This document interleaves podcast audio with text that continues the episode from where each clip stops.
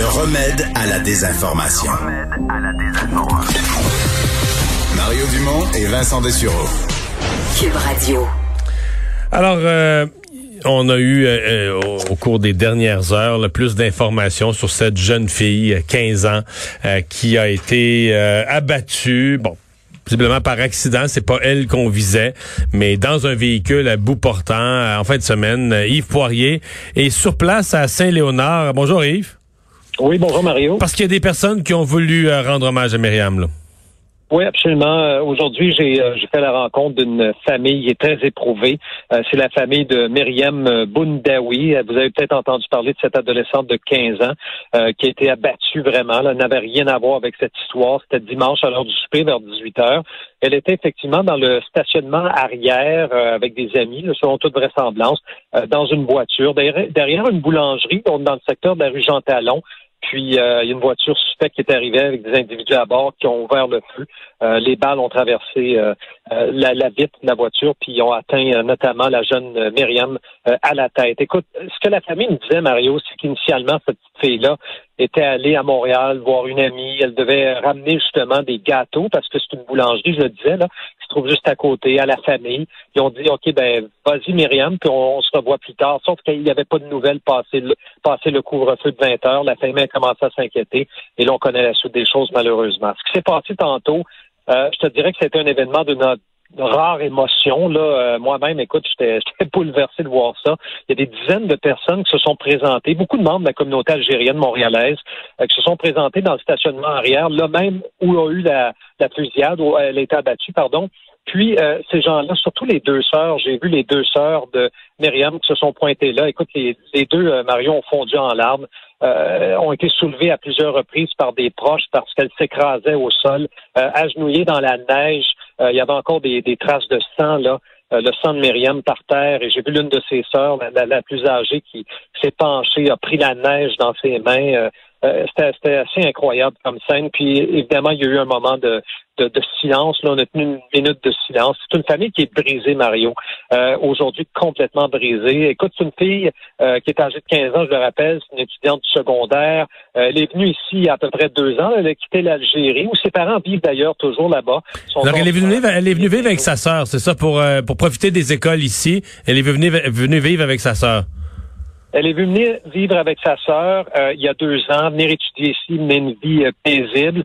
Je disais, ses parents sont toujours là-bas, le corps de l'adolescent va être rapatrié là-bas.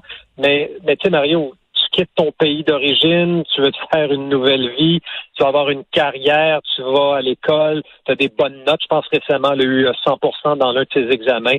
Ta famille, ses sœurs étaient particulièrement fière d'elle.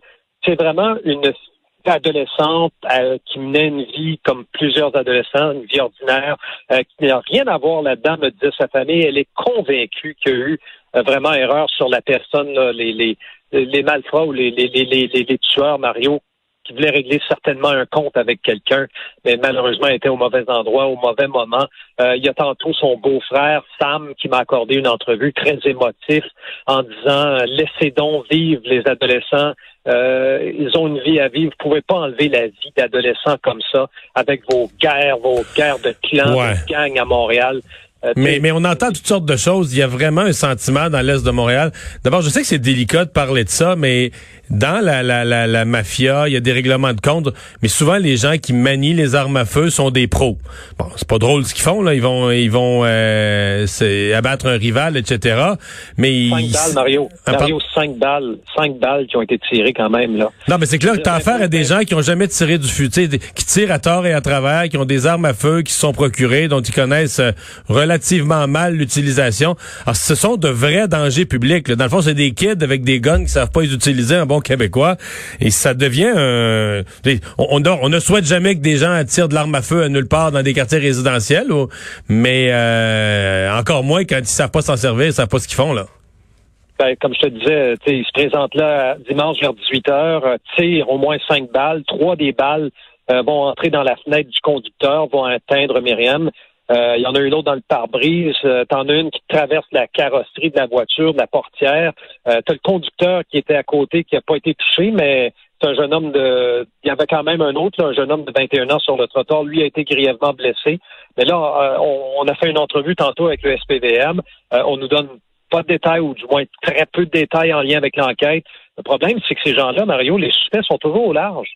Ce sont des gens qui sont armés, comme tu dis. Euh, qui étaient masqués, selon ce qu'on nous dit, qui étaient, qui étaient cagoulés ou masqués complètement au moment de, au moment de l'événement. Alors, comment peuvent-ils se procurer aussi facilement des armes prohibées à Montréal, euh, se promener, euh, faire la loi et l'ordre, puis euh, justement assassiner des adolescentes de 15 ans comme ça. Je sais qu'aujourd'hui, il y avait une rencontre là, vers 15 heures, tantôt, là, vers 15 heures, entre Chantal Rouleau et la mairesse de Montréal, Valérie Plante, pour discuter justement de la situation problématique. Je pense que c'est le journal de Montréal, Mario, qui rapportait ce matin qu'il y a eu une trentaine de, de tirs là euh, dans Rivière-des-Prairies, dans l'est de la métropole, au cours des dernières semaines, des, euh, des derniers mois. Euh, on sait qu'il y a une nouvelle escouade sur le trafic des armes qui va être créée. Ça a été annoncé, mais c'est pas encore sur pied par le service de police de la ville de Montréal. il y a beaucoup, beaucoup, beaucoup de préoccupations en ce moment dans l'est de la métropole. Et, là, ça touche carrément la, la communauté algérienne montréalaise. Merci Yves. Merci, au revoir. Et c'est bien triste, ça prend parfois euh, une tragédie comme ça qui touche une, vraiment une innocente personne pour réveiller le, le côté politique et en mettre une priorité, mettre une priorité policière là-dessus.